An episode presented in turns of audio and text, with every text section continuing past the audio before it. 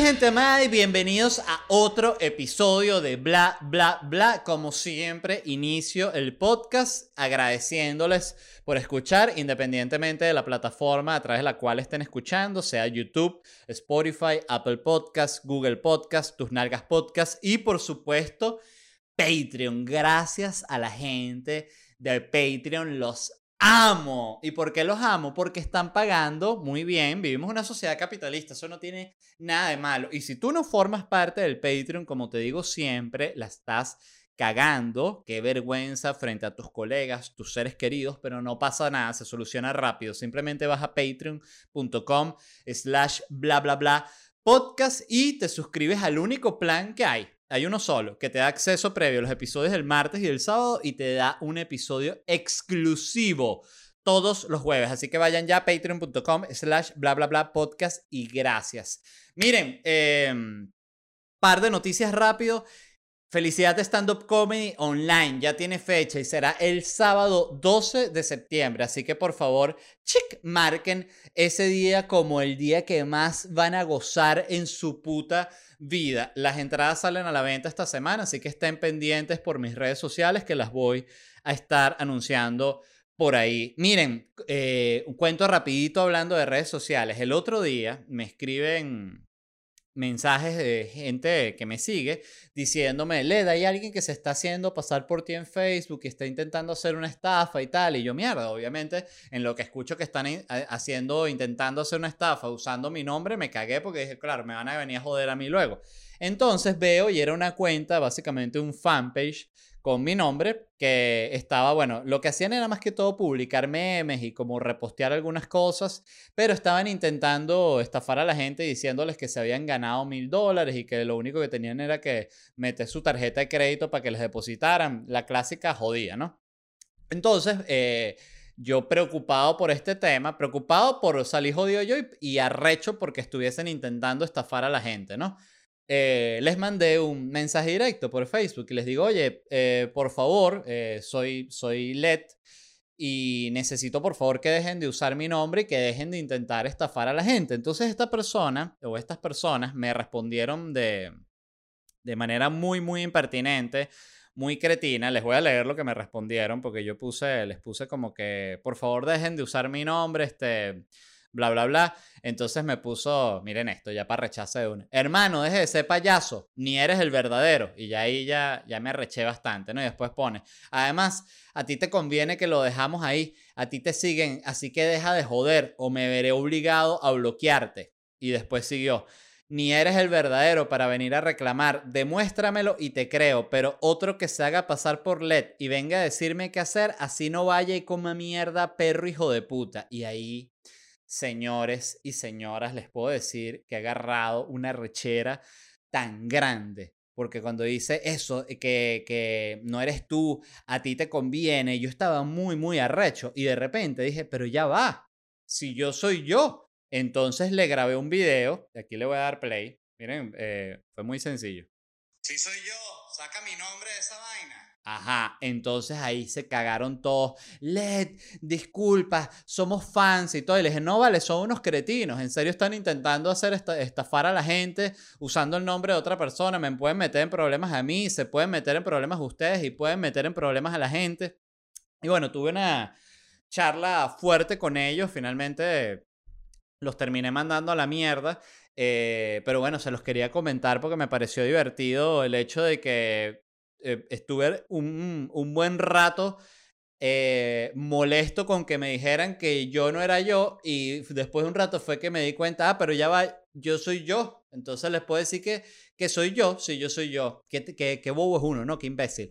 Em, muy importante, este, ¿qué les iba a decir hoy? Ah, hoy cuando estaba sentándome a escribir el programa, estuve chequeando las noticias y no encontré absolutamente nada que me llamara la atención, que me pareciera interesante. Hay días que son así, hay días que son más difíciles que otros, pero hoy fue particularmente difícil y me vi en este conflicto en el cual me dije a mí mismo, oye, pero ¿qué voy a tener que hacer? ¿Hablar de estas noticias de mierda o cómo es la vaina? Y después yo me dije a mí mismo una vez más, mira, Led, no tienes que hablar de algo que no te interesa, es tu podcast, puedes hablar de lo que se te dé la maldita gana. Y dije, es verdad, es mi podcast, puedo hablar de lo que se me dé la gana. Como pueden ver, estoy en una etapa de, de encontrándome a mí mismo conmigo mismo.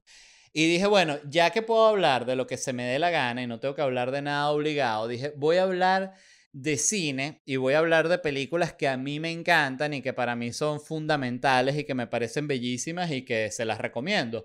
¿Cuál fue el criterio de selección? Muy importante indagar en este punto. Bueno, básicamente el que a mí se me dio la gana, ¿no? El que a mí me provocó.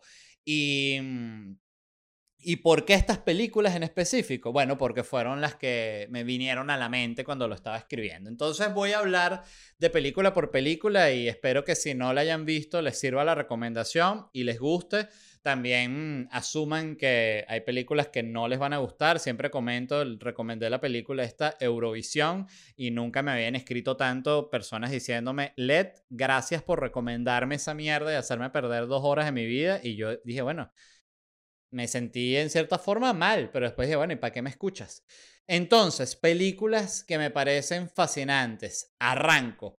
Perfume de mujer con Al Pacino. Esta película a mí me parece una belleza porque es una película que habla sobre no traicionar lo que tú crees. Y eso me parece que Muchas películas hablan de ese tema, pero lo hablan de manera sumamente como condescendiente y aleccionadora y no es el caso de Perfume de Mujer. Es una película exquisita y se las recomiendo enormemente. Eh, aunque es una película bastante famosa. Dato curioso, hay una escena en la que va Al Pacino y Chris O'Donnell caminando por Nueva York y atrás se ve eh, un aviso del Banco de Venezuela de aquella época, imagínate, cuando tenían una sede en Nueva York y no había control cambiario ni nada de eso. Hasta el día de hoy uno ve esa escena y dice, coño, mira esa vaina, qué locura.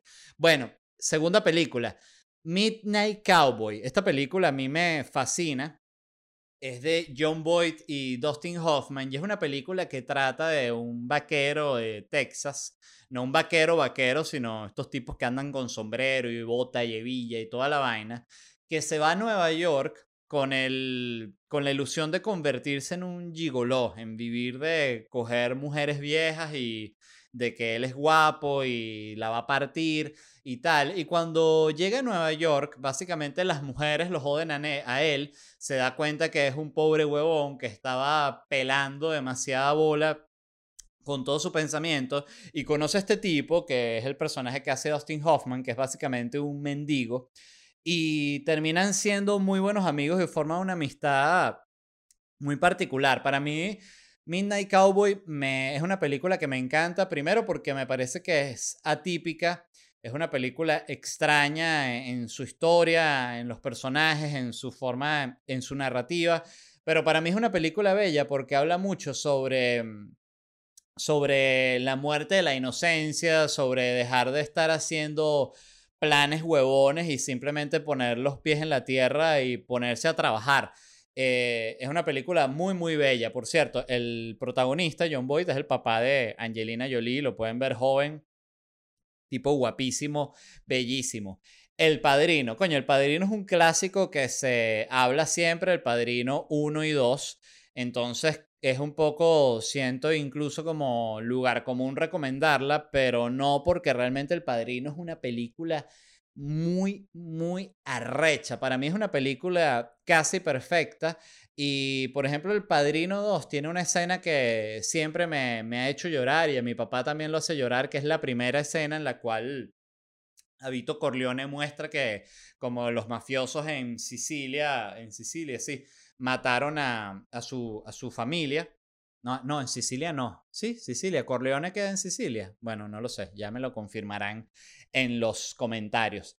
Em, en, la, primera escena del Padrino 2, después de que a Vito Corleone, o Vito Andolini, como se llama realmente, le matan al, al papá y al hermano, la familia lo logra. Eh, le matan a la mamá también, por cierto. Este, spoiler alert. Eh, que no pasa nada porque además esta película se grabó ya hace como 45 años. Después de que le matan a toda la familia, lo mandan a Nueva York y él llega solo a Nueva York. Y como tiene eh, lechina o viruela, no sé qué coño enfermedad tiene, lo ponen como en cuarentena. y él lo sientan solito y él se pone como a silbar viendo una ventana y siempre es como una escena que ha generado mucho sentimiento en mi familia porque mi bisabuelo, el abuelo de, de mi papá, llegó a Uruguay, a Montevideo, teniendo, si no me equivoco, 13 años solo, porque la familia no tenía dinero para enviar a nadie más, que ahí además uno muestra cómo esas épocas eran genuinamente duras, ¿no? Porque ahorita mandar a un niño de 13 años a que migre solo, yo siento que está visto prácticamente como una locura. Y en esa época era que, mira, no hay dinero para que migre más nadie, vas tú solo. Y mandaban a un niño solo y mi bisabuelo llegó a Montevideo, era gallego y no sabía hablar ni siquiera español, solo hablaba gallego y llegó solo a una ciudad nueva, sin nadie y sin ni siquiera hablar el idioma. Y al igual que Vito Corleone, no fue un mafioso, mi bisabuelo, pero logró ser un tipo muy, muy exitoso, logró ser un tipo adinerado y era la clásica historia del, del migrante con una vida hiper jodida que logró salir adelante y siempre me ha dado tremenda tristeza esa escena porque porque me da tristeza la tristeza que le genera a mi papá y la misma tristeza que le generaría a mi abuelo si la si lo hubiese visto que no creo que la haya visto. Pulp Fiction. Pulp Fiction es una película que para mí está, yo diría, quizás en el top 3 de mis favoritas. Me parece espectacular en todos los sentidos. La he visto, no sé, decenas de veces y específicamente el personaje que hace Uma Thurman en esa película, el personaje de Mia Wallace, me parece la mujer más bella de la historia. Ese personaje es como me genera una fascinación que no la puedo ni explicar, su, su manera de ser, su manera de hablar, su apariencia, su manera de vestir, eh, su personalidad, eh, me parece fascinante. Esta película de la cual les voy a hablar eh, la pasaba mucho en, en Venevisión. el nombre que tenía en español era Acabemos con la empresa, una, película de los hermanos Cohen. En, en, inglés se llama The Hot Soccer Proxy. Y para mí esta es una película también de mis favoritas en la vida porque es una película que yo considero que es mágica, es casi perfecta. Es una película en la cual sigue la vida de el que supuestamente inventó el, el hula hoop. Realmente no es así, es una ficción, pero es una película muy, muy, muy especial, que está llena de magia, llena de unas cosas espectaculares y se las recomiendo enormemente. Ahí hace un papelazo Paul Newman ya era mayor para cuando hizo esa película, pero todavía estaba entero, el coño de madre. Por cierto, de Paul Newman recomiendo una película que se llama Cool Hand Luke. Eh, en español se llamaba La leyenda del indomable, que es también una película eh, de culto espectacular. Véanla. Otra película que me encanta es Barry Lyndon de Stanley Kubrick. Stanley Kubrick, para los que hayan visto cine, saben que es de estos directores eh, legendarios que todas sus películas fueron impresionantes. Hizo Odisea al Espacio, hizo La Naranja Mecánica, Full Metal Jacket, hizo Ojos Bien Cerrados, hizo eh, Doctor Strangelove, pero Barry Lyndon a mí me, me, gusta y siempre ha sido mi favorita de él. Primero porque técnicamente es una belleza, es una película que está grabada como ubicada en esta época como de la de la época del Imperio Austrohúngaro, ¿no? Como vamos a decir, eso es como finales de 1800, diría yo. Y y es una película muy especial porque Barry Lyndon trata sobre un tipo que viene de la nada, es como de una clase media baja o casi pobre alta, vamos a decir. Y él va escalando en la sociedad porque es un tipo muy inteligente, muy astuto, que tiene mucha personalidad y termina estando casado con una mujer que era la esposa de un noble y que el noble murió y ella quedó con toda esta herencia y un montón de terrenos y es una multimillonaria y él termina ya en, el, en lo más alto de la sociedad. Pero ya cuando él está en ese punto, la gente que lo rodea lo empieza a convencer de que él lo que le hace falta en la vida es tener el título de Lord, de que él tiene que ser un noble.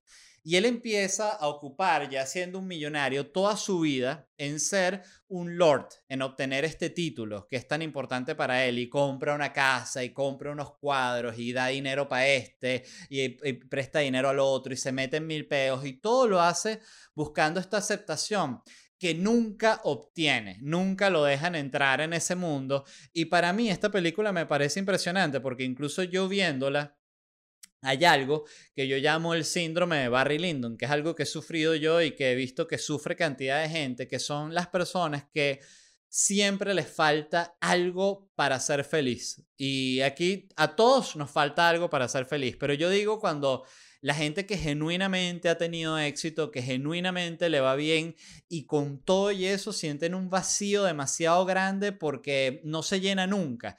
Y siento que en cierta forma tiene que ver con el tema que hablaba el otro día de, eh, de la audiencia venezolana, que siento que lo viven muchos artistas eh, venezolanos, que es que tienen la audiencia venezolana y, y no la valoran porque quieren tener otra audiencia. Y siento que ahí pasa eso, el síndrome de Barry Lyndon, que es como que tienes algo que es dificilísimo de obtener muy, muy complicado y con todo y eso siempre estás deseando esta otra vaina que sí es la que te va a poner y te va a hacer perfecto y no existe. Y siento que tiene una, una moraleja bellísima, Barry Lyndon. Además, dato curioso, en esa película, y eso lo vi en el documental sobre Stanley Kubrick, él quería grabar una, las escenas de noche que fuesen grabadas, iluminadas solamente por velas, como era en la época. No quería poner iluminación adicional, quería que todo fuese iluminado con velas y capturar con la cámara. Pero las cámaras convencionales, incluso las más arrechas de la época, cuando grabaron Barry Lyndon, que me imagino que debe ser una película de inicios de los 80, eh, finales de los 70, las cámaras no lograban capturar bien eh, solo con las velas. Y este tipo, Stanley Kubrick, lo que sabía es que había una cámara que había usado la NASA y, y que la habían diseñado específicamente para grabar partes como muy oscuras, no sé si era que si del lado oscuro de la luna o qué coño, una vaina así.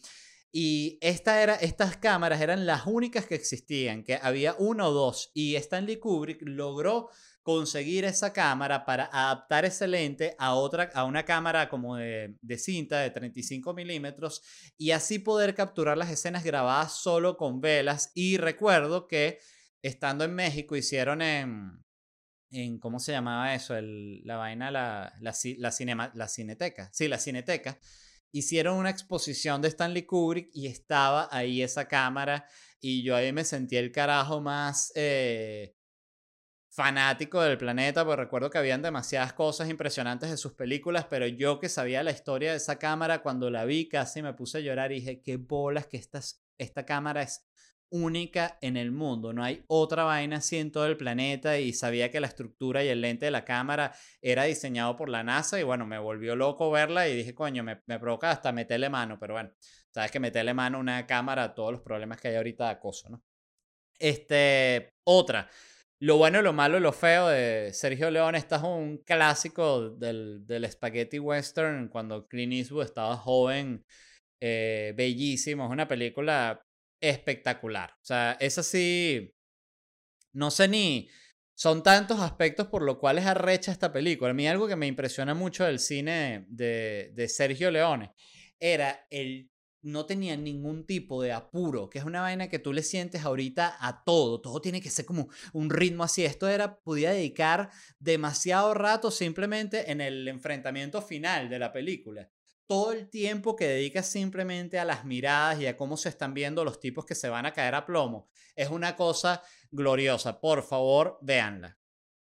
Rocky, coño, Rocky también, una película de la cual ha hablado todo el mundo, pero que es un clásico y que tiene que entrar porque Rocky es una película que tiene un mensaje bellísimo, que es que es que cualquiera puede ser el campeón, que cualquiera puede intentar ser el mejor, que cualquiera puede intentar estar en el máximo nivel, incluso un tipo no preparado y, vamos a decir hasta el momento se pudiese decir mediocre como es el, el personaje de Rocky en el momento. Eh, ya las otras películas de Rocky son como, literal, como unas películas ya como más de para la joda y como más este pop, vamos a decir. Pero la primera Rocky es una película genuinamente espectacular, inolvidable. Las otras Rocky son brutales. A mí me encanta la Rocky con Iván Drago. Es un exitazo y me parece una belleza y la veré un millón de veces, pero coño, una cosa es una cosa y otra cosa es otra cosa. Amadeus, que es la película de Mozart, es una película que a mí me, me encanta porque eh, la considero que tiene una, una narrativa y una manera de presentar el conflicto muy maldita, porque la película, el, que la narra o a través de quien se ve la película no es a través de Mozart, sino es a través de un compositor de segunda, que si no me equivoco se llama Salieri, y que el tipo simplemente está obsesionado con Mozart, pero desde la arrechera, porque la mediocridad de él como músico es muy grande y él nunca le va a llegar a Mozart. Entonces en la película te ponen ese conflicto entre ellos dos, entre el tipo que lo odia terriblemente porque lo admira absurdamente. Y me parece una película, les repito, muy, muy, pero muy maldita. Siempre me ha llamado la atención y, y no he visto otra película igual. Incluso porque además durante la película Mozart no sabe la, el, el, odio que le tiene Salieri, porque Salieri todo, todo el tiempo se muestra de manera hipócrita frente a él, como que lo respeta mucho y vaina, y sí lo respeta, pero nunca le, le, le muestra abiertamente su odio y su desprecio, pero que al final es un odio hacia su propia mediocridad, hacia, hacia su, su propia limitación. Capitán de Mar y Tierra, coño de la madre, esta película me encanta a otro nivel. Eh, para quien no la haya visto, es esta película de, de Russell Croft, que él es un capitán de un navío de guerra inglés que está persiguiendo como un corsario francés. Y es estas películas que yo considero perfectas, de principio a fin. Esa película me gusta desde el momento en que empieza hasta que termina y me parece, coño, increíble. Las batallas, los personajes, los conflictos, lo, vamos a decir en cierta forma, lo simple de la historia, lo, coño, lo, lo, lo que es el personaje de, Russell Crowe ahí, que es un verdadero líder, que es un tipo que, coño, que es el capitán, coño. Eh, otra película, Punch Drunk Love. Esta película es de, coño, siempre me olvido el director, eh, es el mismo de Petróleo Sangriento. Déjame buscar el nombre de él. Ya está aquí, a ver. Es Paul Thomas Anderson, por supuesto. Este tipo es un director que es una bestia de director. Pero esta película que es con Am Sandler es una película romántica muy, muy extraña que a mí siempre me ha resultado fascinante. Desde cuando la vi, hace ya, puede ser como unos 15 años o más, hace como 20 años ya.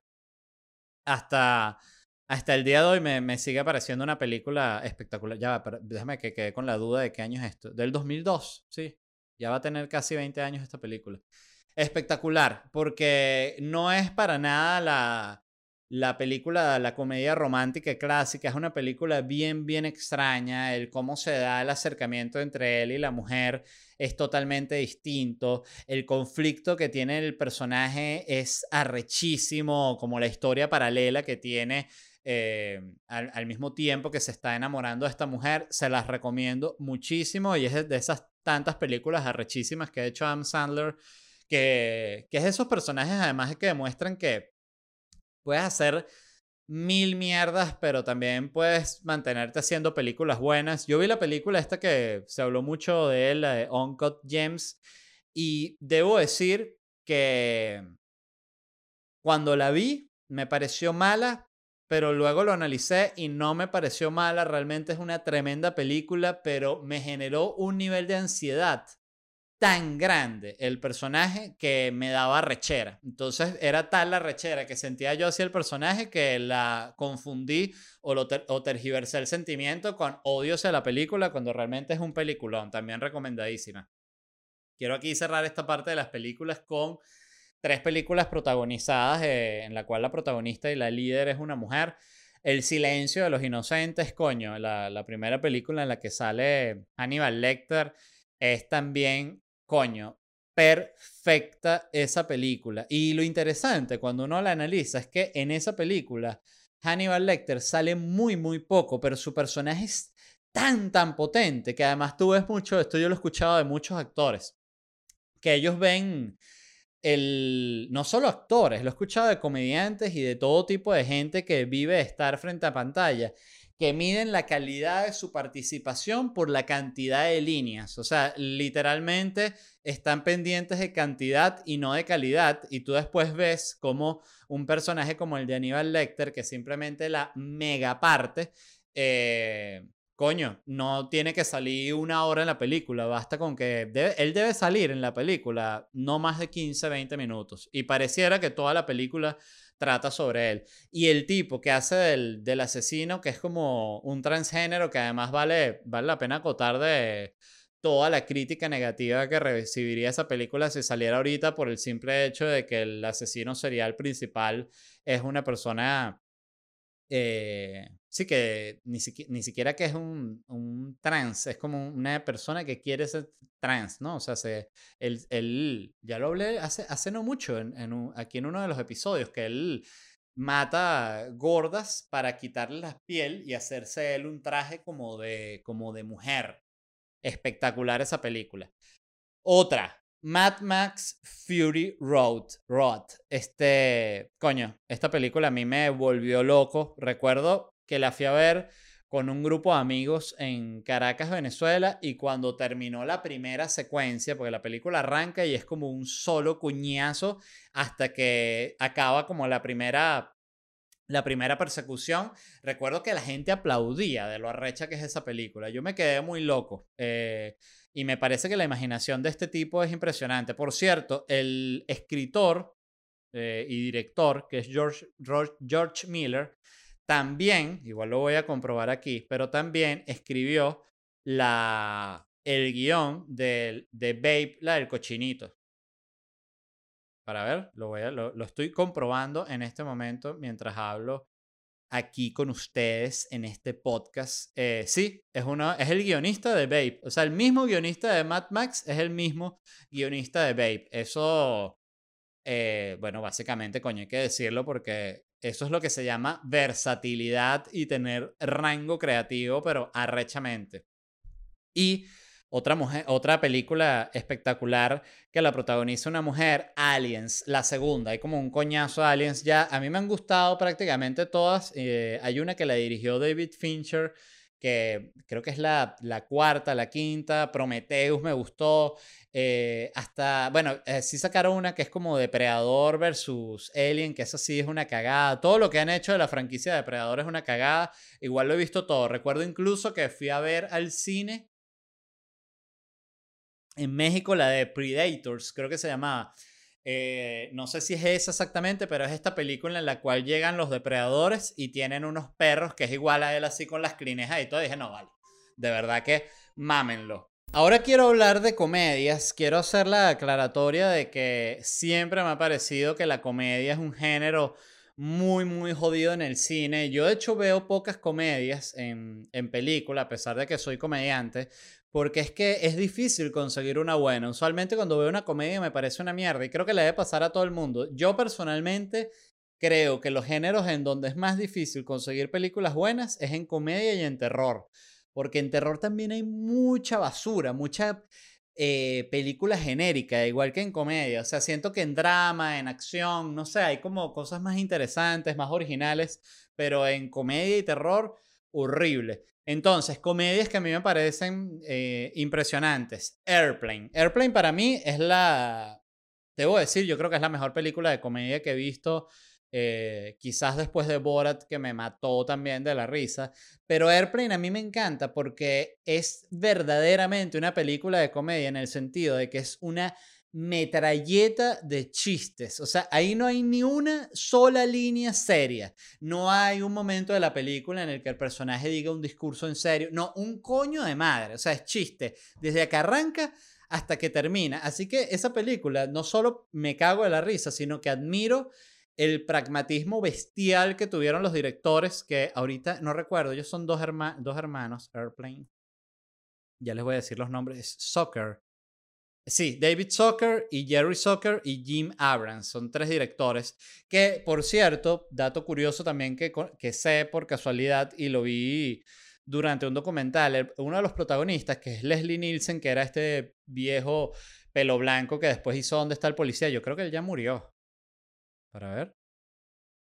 Sí, ya murió, murió hace 10 años. Mira, murió en Fort Lauderdale, aquí al ladito. Este, mm, ellos, este tipo, Leslie Nielsen, era, fue toda su vida un actor serio. Toda su vida, papeles serios, serios, serios. Y estos tipos, los hermanos Soccer, lo veían en las películas serias y se cagaban de la risa con el tipo. Y siempre lo habían querido usar a él. Y cuando fueron a hacer su película, se acercaron a él. Y no solo él, el tipo que hace del el, el, que es el jefe como de la torre de control, que es el papá de Jeff Bridges, y el, el, que es como el piloto que llaman después. Son tres actores que eran serios, y el piloto del avión también. Y ellos los contrataron a estos tipos que eran cuatro actores totalmente serios, ya mayores, unos señores. Y la indicación actoral que le dieron fue que nunca intentaran ser graciosos. O sea, que todas las líneas de la película las dieran con la seriedad con la que ellos decían sus líneas en todas las películas. Y es justamente esa seriedad al decir pura locura lo que hace que la película sea genial. Véanla por favor, si no han visto Airplane, es una maldita joya. Y me acabo de acordar ahorita, ahorita que estaba hablando de Airplane, de esta película, Los dioses están locos, que también eh, son de esas películas que de repente uno como que las pasaban tanto en, la televisión nacional allá en Venezuela que uno les perdió como aprecio, pero Los, los Dioses Están Locos es una, es una comedia espectacular. Y sigo. Eh, la leyenda de Rob Burgundy. Esta es una película, coño, que trata sobre un... Es de Will Ferrell y para mí es la... Él llegó al clímax en esta película, él hace el papel de un de un host de noticias, de noticiero, que, pero súper pavoso, eh, súper mojoneado. Eh, increíble esta película. Napoleón Dinamita. Es una comedia que yo recuerdo la primera vez que la vi. Este, Napoleón Dinamita, que es del mismo director de Nacho Libre, que también la tengo directamente después. Eh, la primera vez que vi Napoleón Dinamita, que es una película también que debe tener como 20 años también. Voy a buscar Napoleón Sí, tiene 16 años Napoleón Dinamita.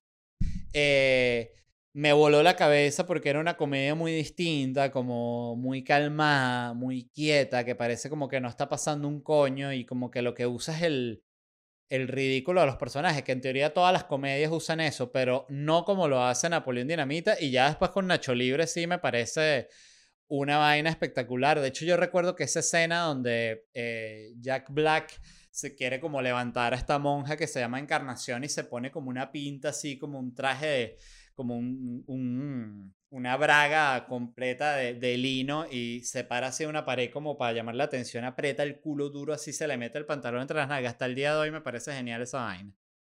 Esta, coño, vieja, vieja, vieja, de verdad, tiempos modernos de Charlie Chaplin, a mí me parece que es una comedia demasiado importante porque, primero, mm, se llama Tiempos Modernos, pero genuinamente es una película que parece que es futurista. Tú la ves y los conflictos son los mismos que pudiese tener cualquier película ahorita.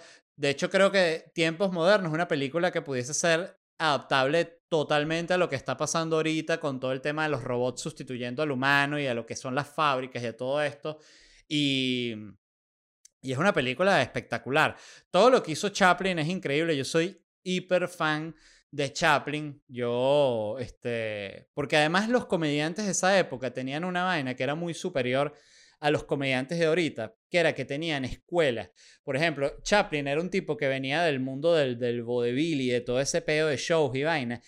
Y él, cuando entró al, a a la, al grupo teatral del cual él formaba parte, todos ellos tenían que aprender vainas básicas para escena, tenían que aprender a patinar, tenían que aprender a caerse de escaleras, tenían que aprender a hacer coñazos y caerse de culo y dar una voltereta.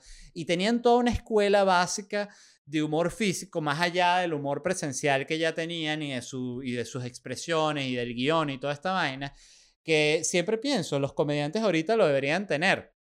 Son muy pocos los comediantes ahorita que hacen humor físico. El humor físico yo creo que ya está como en vías de extinción, porque empezando porque todos los comediantes ahorita lo que hacen es podcast. Entonces, sí, es como siento que es un arte que genuinamente está eh, muriendo, por no decir muerto totalmente. Borat. Borat es una película de Sacha Baron Cohen. De nuevo, si no la han visto, eh, olviden todas las que les he dicho antes y vean Borat de una. Es una joya, siento que es un clásico eh. De hecho, siempre recuerdo que José Rafael Guzmán, yo un día le estaba hablando de Borat y él me dice que, pero ¿cuál es Borat? Y yo le dije, ¿no has visto Borat? Y me dijo, no, no la he visto. Y, recuerdo que le dije, vamos a verla ya. Y él dije, dale, pues. Y le puse Borat y lloraba de la risa. Y recuerdo que volteaba y me decía, ¿quién es él? Estaba tan, tan sorprendido. Y, y Sasha Baron Cohen todavía genera eso, que tú dices, ¿quién es este carajo? Que es tan arrecho y de verdad le jalo toda la bola del mundo porque me parece increíble. Eh, él sacó un programa hace poco, no recuerdo el nombre, pero también muy bueno. Anoté aquí también Mi pobre angelito, Home Alone, que me parece una comedia bellísima y me parece bien ponerla después de Borat, porque Borat justamente es como una película demasiado vulgar, ¿no? Que eh, con, sí, con unos chistes coño, sucios, sucios de verdad. Y Home Alone, mi pobre angelito, es todo lo contrario. Es una comedia así súper familiar, súper limpia.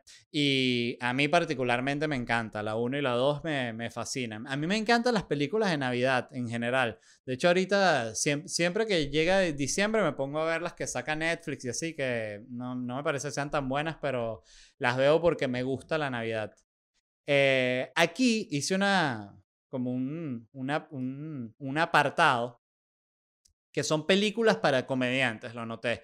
Eh, películas para comediantes, lo digo porque siento que si eres comediante y ves estas películas te puedes sentir, em, coño, te puede generar muchísimo sentimiento, pero si eres también fanático de la comedia, estas son películas que tienes que ver. La primera es Lenny, que es la vida de Lenny Bruce, que la hace Dustin Hoffman. Esa película no recuerdo el director, pero será, será Lenny. Dustin Hoffman. El director de esta película es Bob Foss, que dirigió él. All That Jazz, Lenny, Cabaret. Ah, bueno, es un director bastante importante, pero viejo. Em, esta película es la vida de Lenny Bruce. Para quien no sepa quién es Lenny Bruce, él es el, básicamente el creador eh, o, el, o el exponente máximo que existe de lo que es el stand-up moderno. La historia de él es muy impresionante. El Lenny Bruce es como de los años 50, 60. Yo he escuchado discos de él y les voy a ser honesto, no me dan risa. Es un tipo de comedia que no, no entiendo bastante anticuada, pero para el momento fue, fue muy, muy potente y muy impresionante. Y la historia de él es interesante porque él arranca siendo un comediante, yo diría, eh, jejejaja, como puro chiste huevón, de entran tres, tres, tipos a un bar y no sé qué, no, no, quién es, todo este tipo de chiste, como un comediante, vamos a decir, muy, muy básico. Y él tiene un problema con un, como un mafioso que, que se quiere coger a su esposa en el hotel donde él se presenta donde él tiene una residencia en Las Vegas y él en Tarima, está el mafioso ahí, hace unos chistes y le parte el culo, ¿no? Siempre la, bueno, la, la herramienta del comediante. Y este tipo lo, eh, lo, lo, lo, bota de Las Vegas, lo, lo, lo, limitan y no se puede presentar más en esa vaina.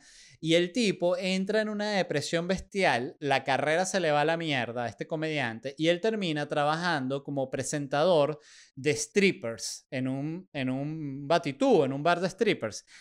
Y en las drogas, vuelto mierda, eh, no le importa nada, pelando, eh, quebrado. Y el tipo ahí presentando a las strippers empieza a hacer chistes mucho más fuertes, mucho más vulgares y empieza a hacer una comedia que en el momento no existía. O sea, él empieza a hacer stand-up, lo que es stand-up ahorita.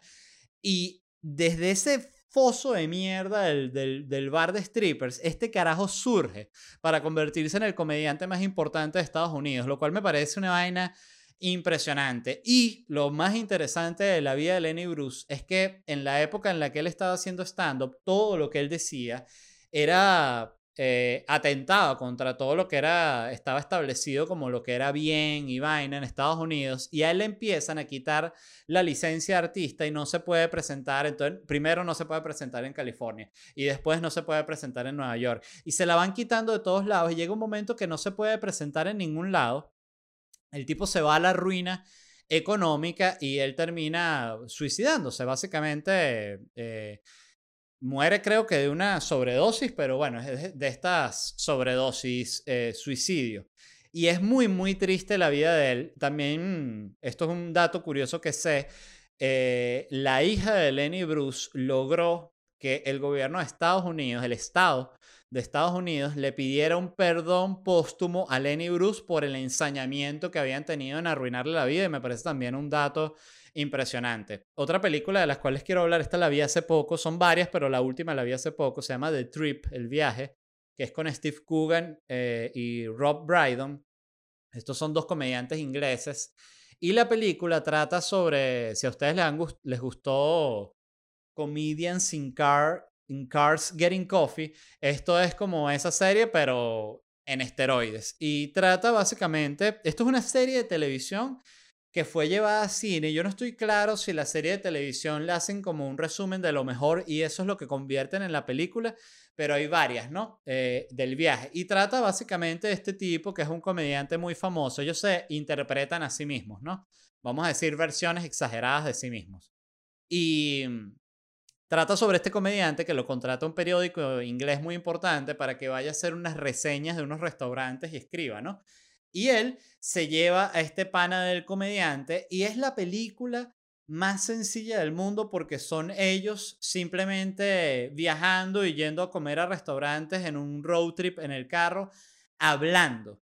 Y todo el tiempo están criticándose el uno al otro, haciéndose reír, haciendo competencias de cuál es el más cómico. Y es una película que para mí muestra increíblemente bien lo que es una interacción entre dos comediantes que son amigos. No hay una película que lo muestre como esta. Y hay una que es The Trip, que es en, Inglaterra. Y hay varias. Está The Trip to Italy, The Trip to Greece, The Trip to Spain. La última que vi fue la de The Trip to Spain y, y me quedé loco. De verdad es una película muy hermosa. Se las recomiendo muchísimo. Otra que les quiero hablar, The King of Comedy. Esta es una película de Martin Scorsese que el protagonista es Robert De Niro y es básicamente un tipo que es un, comediante mediocre que quiere ser famoso y lo que hace es que secuestra al, al que es el host de un late night que lo interpreta otro comediante ya también muerto hace un coñazo de tiempo que se llama Jerry Lewis y que por cierto aquí dato aparte hay varios datos que me sé de estas huevonadas. Jerry Lewis él dirigió películas, siendo comediante, hizo una película muy famosa que se llama El Botones, como de un hotel, The, Bellboy. Y Jerry Lewis, eh, como él era comediante, pero era también el director de la película y necesitaba ver cómo él había actuado la escena, pues no lo podía ver porque, bueno, no puedes actuar y, y desdoblate y vete a ti mismo, ¿no? El tipo se le ocurrió la idea del monitor, que es una vaina que se usa en todo el planeta en cine y televisión, y habló con la gente de Sony y le dijo, mira, yo necesito una pantalla que me saque directamente lo que, se está, lo que está grabando la cámara para yo poder ir a ver qué quedó grabado. Y el carajo que inventó eso fue Jerry Lewis, que es un comediante, y lo inventó por la necesidad que tenía de verse a sí mismo, ¿no? Y en esta película, él básicamente secuestra a este tipo. Esta es una película, de nuevo, repito, de Scorsese, protagonizada por De Niro. Secuestra a, al host y lo amenazan de muerte y el, rescate, básicamente, las condiciones que ponen para liberarlo, es que lo dejen presentarse cinco minutos en el show, abrir el, básicamente el show. Entonces es una, una película muy quemada, la verdad, pero que habla mucho del, de lo que es ser comediante también y ese deseo tan, tan fuerte de, pararte frente a la gente y hablar que, que, es una vaina incontrolable, ¿verdad? Y ahorita que estamos viviendo esto, yo ahorita tengo ya como cinco meses sin hacer stand-up, creo, y, y les puedo decir que, me, que no me gusta, que me siento mal, que tengo una necesidad muy grande y lo arrecho es que a mí me genera mucha ansiedad presentarme todavía. No hay un show que, que yo no esté, ese momentico en el que ya sé que, me, que voy a entrar a tarima, que yo no esté literalmente al borde de cagarme los pantalones, el terror que le tengo a la audiencia y eso lo siente muchísima gente, eso no soy solo yo. De hecho, si, si tú te sientes cómodo frente a la audiencia, eh, siento que hay algo que no, que no es muy lógico y que, y que no está muy bien. Entonces, bueno, The King of Comedy, recomendadísima también. Comedian de Jerry Seinfeld. Esto es un documental que salió, este sí debe tener como 10 años, Comedian. Y básicamente sigue a Jerry Seinfeld cuando él, después de que pega ya la serie, se vuelve a los bares para escribir otra hora de material. Y muestra muy pero muy, muy bien cómo se crea el material y lo mucho que cuesta y cómo va sacando 5 minutos, 10 minutos, 15 minutos, llega a la media hora y finalmente llega a la hora. Increíble, véanlo. Eh, ahorita quería pasar a hablar específicamente de documentales, que es una vaina que vivo viendo, me parecen fascinantes y bueno, les quiero hablar de varios también que me gustan. El de Steven Spielberg, se llama Spielberg, eh, muy, muy bueno. Habla de, evidentemente de la vida de Spielberg.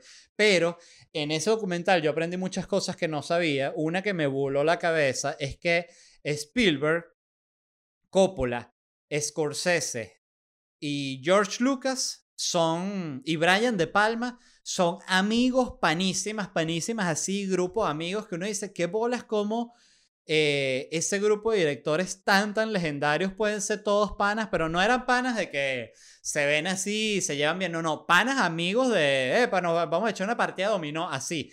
Y en esta película muestran que habla, esto lo cuenta Spielberg, hablando del tema de tener amigos directores, que dice que cuando George Lucas hace Star Wars, les muestra el primer corte de la película a ellos, se les muestra Scorsese, Coppola, Spielberg y Brian De Palma, ¿no?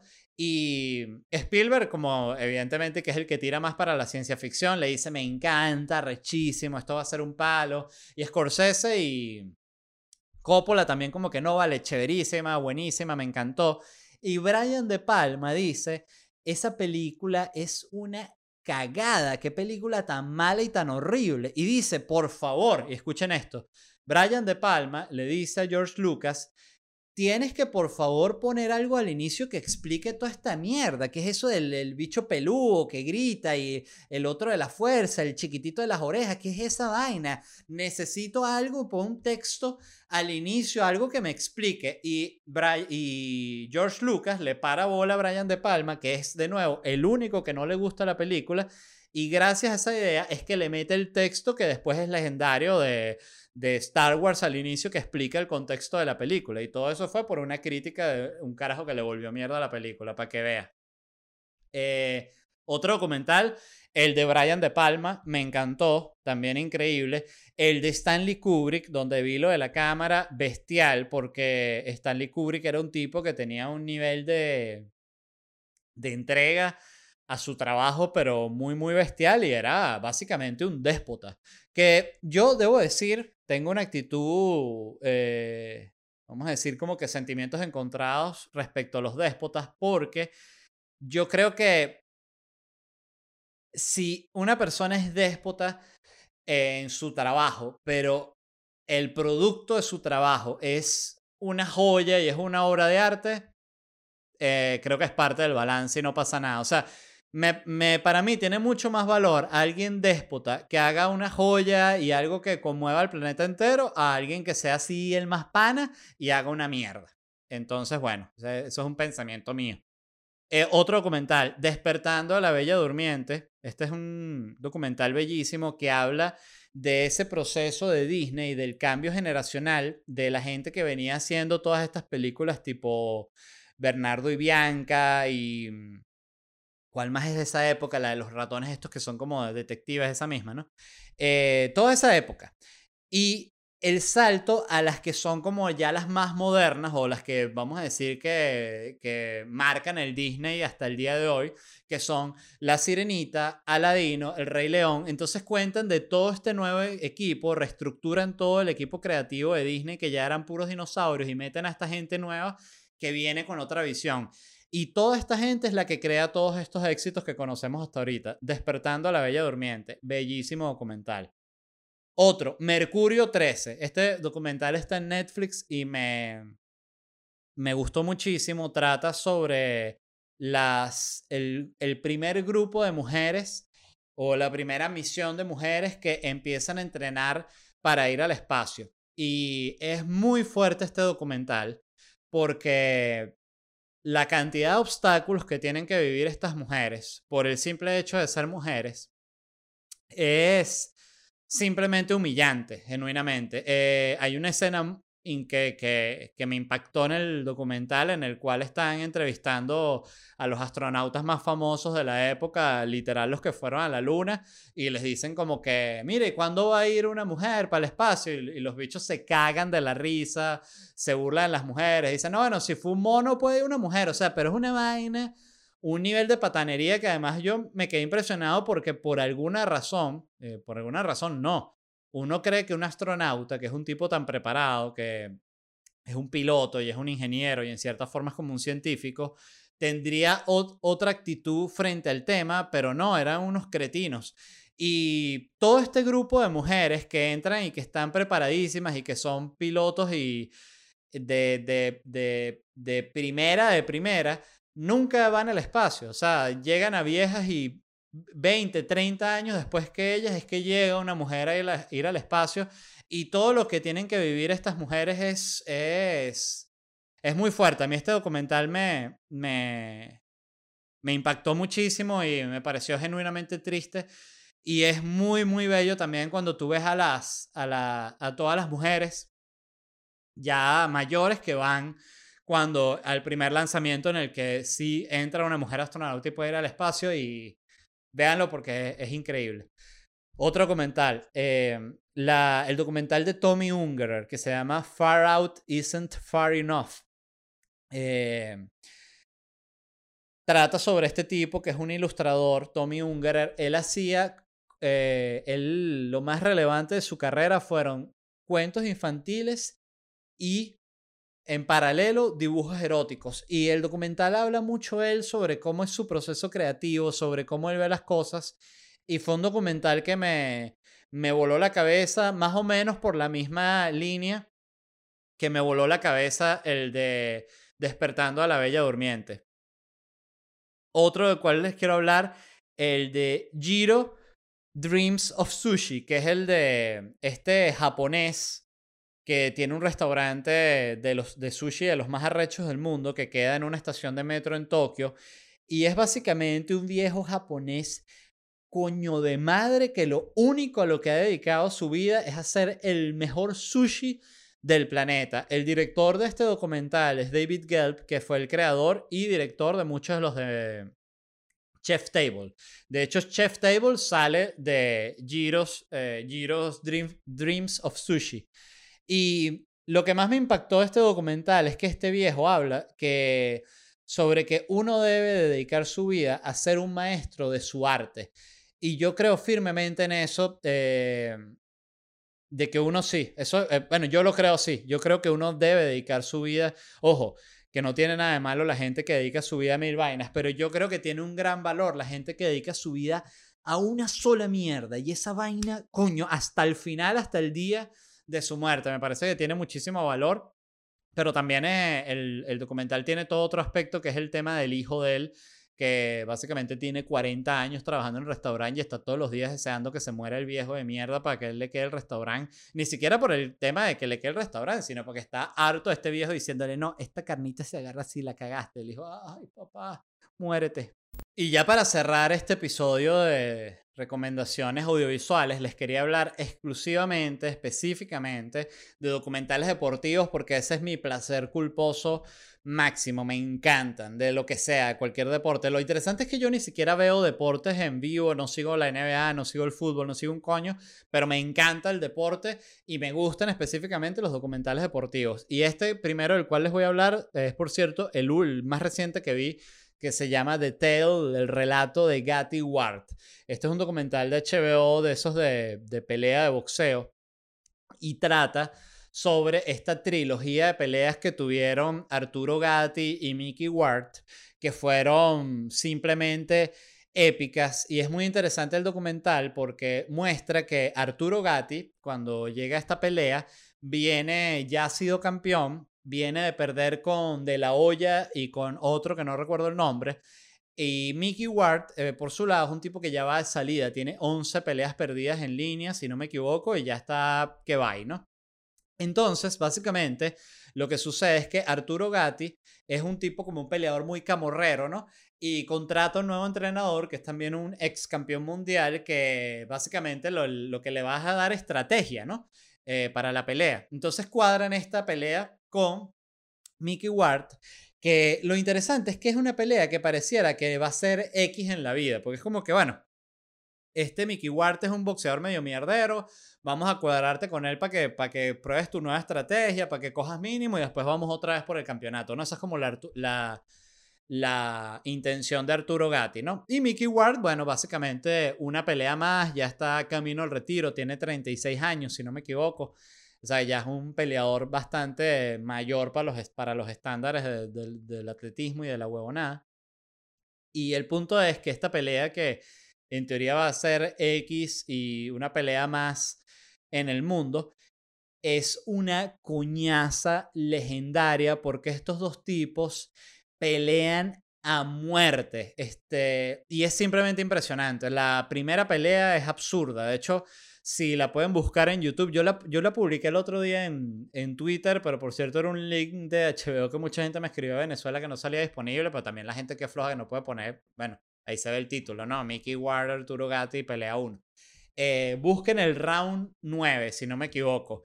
Es para ponerse a llorar, porque la coñaza que se dan es tan a muerte y tan dura y tan que ninguno de los dos va, va para atrás, van todo el tiempo hacia adelante. Y la primera la gana Mickey Ward en contra de todo pronóstico. La segunda, que le da la revancha a Mickey Ward a Gatti, la gana Gatti. Y la tercera, Gatti le da la revancha a Mickey Ward y la gana Mickey Ward. Esta, Mickey Ward es el de la película The Fighter, la de Mark Wahlberg y Christian Bale. Y es fantástico este documental porque estos dos tipos, básicamente, a pesar de que son boxeadores que han tenido cantidad de peleas, se encuentran a sí mismos peleando con el otro. O sea, ellos reconocen en el otro que es su máxima competencia y es el que saca lo mejor de ellos. Y por eso es tan impresionante este documental, porque además, creo yo, que es el documental perfecto para entender la belleza de los deportes de contacto y de pelea, donde si bien hay una rechera y hay un deseo de matar al otro, también hay un respeto deportivo de guerrero demasiado grande que es impresionante. Y estos dos tipos se matan a coñazo las tres peleas. En la, en la, además, en la segunda pelea, Gatti le pega un gancho a Ward y le revienta el tímpano por el, por el me imagino que el vacío que le pega en, en, el, en el oído.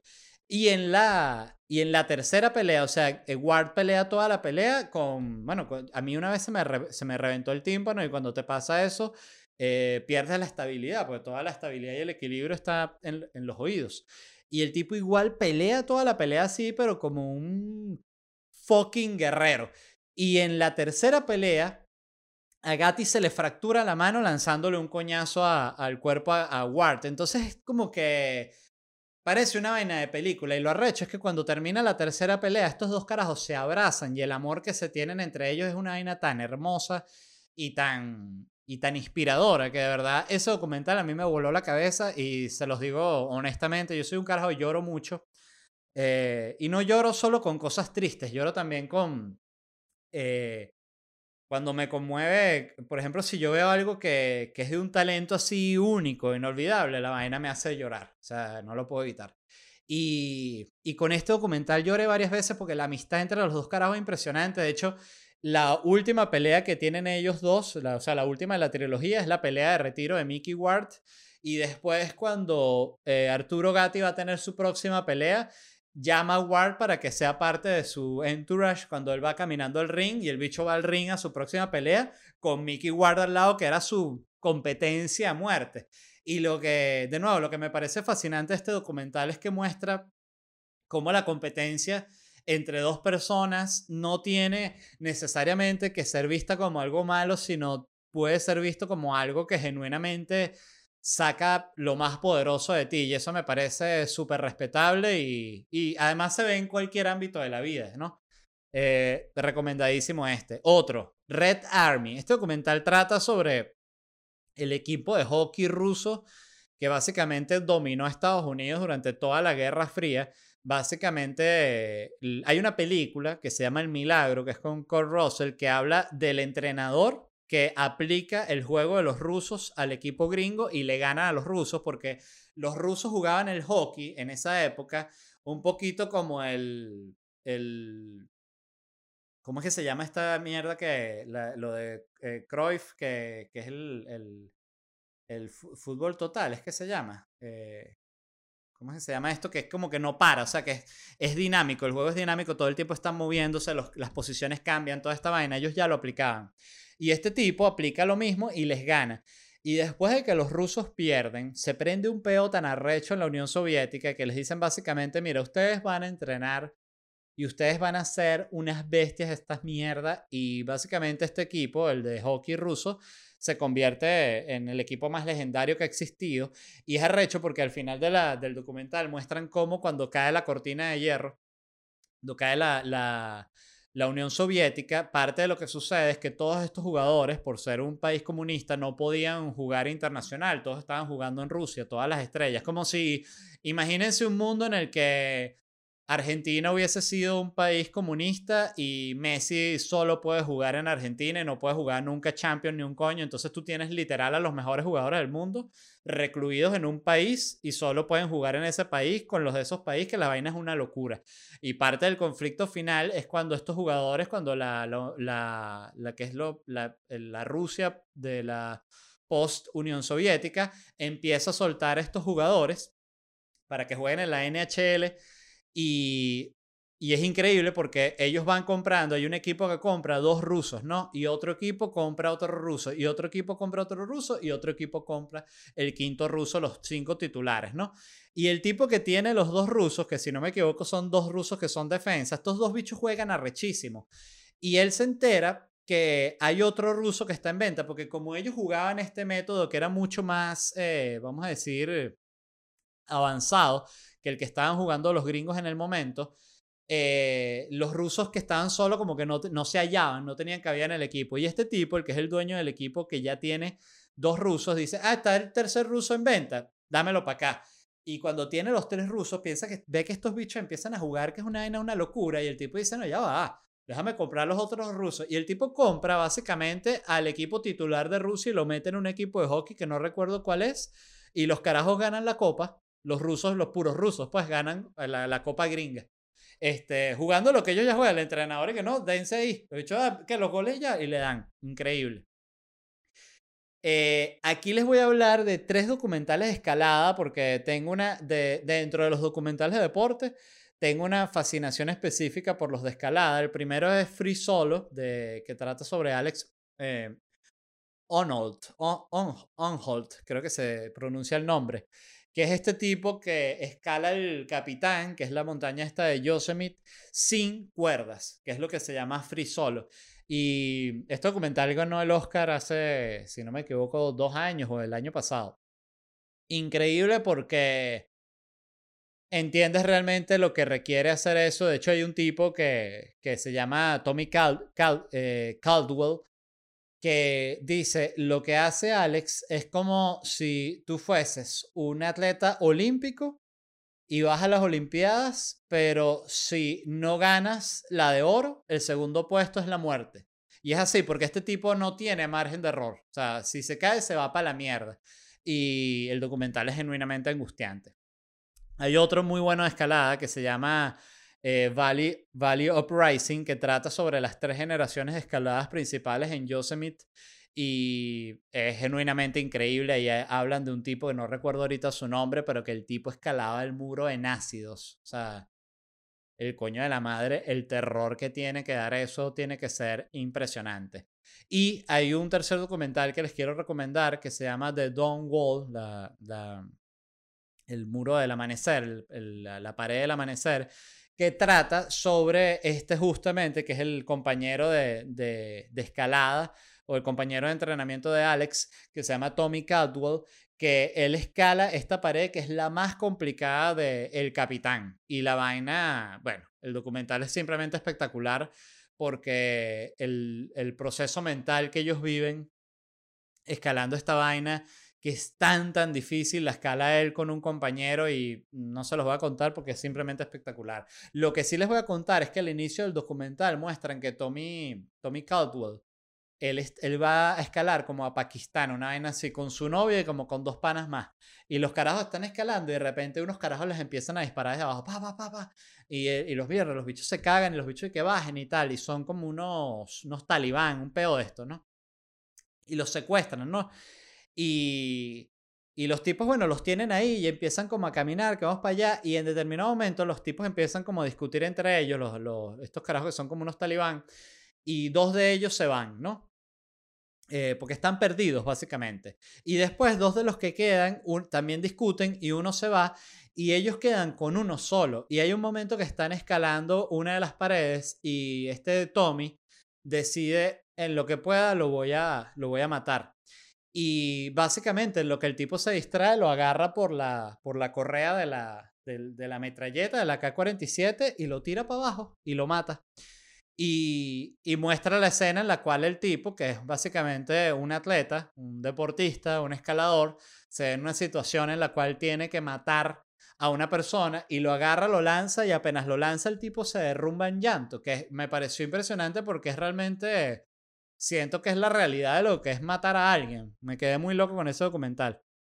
Y de último, yo ya les hablé de Last Dance, el de Jordan, increíble. Hay uno muy bueno que se llama Hope Dreams, que es un documental que sigue durante cinco años a dos prospectos de la NBA, desde que están como adolescentes hasta que ya van a entrar como en la NBA. Y no les voy a contar el final, pero es muy interesante porque puedes ver no solo lo difícil y cómo consume esa presión de, querer ser un atleta profesional y de querer entrar en la NBA, sino lo, lo, jodido de sus vidas, pues. Y el último, del cual les voy a hablar, es uno que se llama Take Every Wave, la vida de Laird Hamilton, que es un surfista bestial legendario, que, bueno, es el documental sobre su vida y también eh, simplemente espectacular. Así que, bueno, eh, no sé qué les habrá parecido este episodio en el cual recomendé tanta vaina.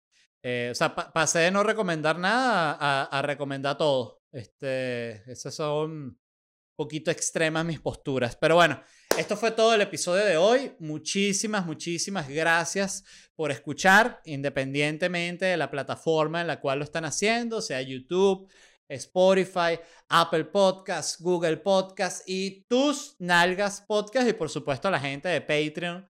Los amo, muchísimas gracias por pagar. Gracias, gracias, gracias.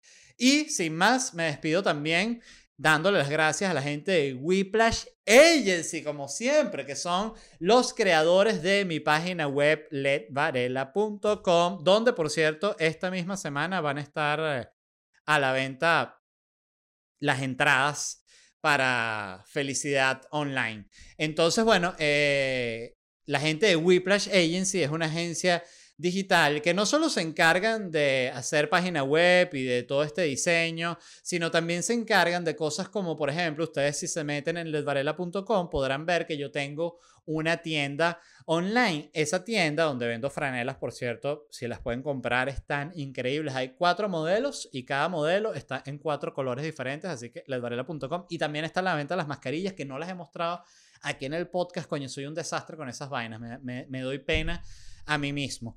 Pero bueno, esa tienda online la montó la agencia digital, Whiplash Agency, los amigos de Whiplash Agency. Y lo interesante de ellos es que ellos no solo se encargan de todo esto, sino que si tú estás en este proceso de llevar tu tienda o tu negocio del plano físico al plano digital, al plano online, y no tienes dinero para contratar una agencia de marketing que te ayude con todo este tema de la promoción en redes sociales y todo esto, Whiplash Agency te ayuda con eso. Así que bueno, ¿qué quieres que te diga? Por favor, Wplash en Instagram, Whiplash Agency, búsquenlo. Gracias, los amo y nos vemos en la próxima.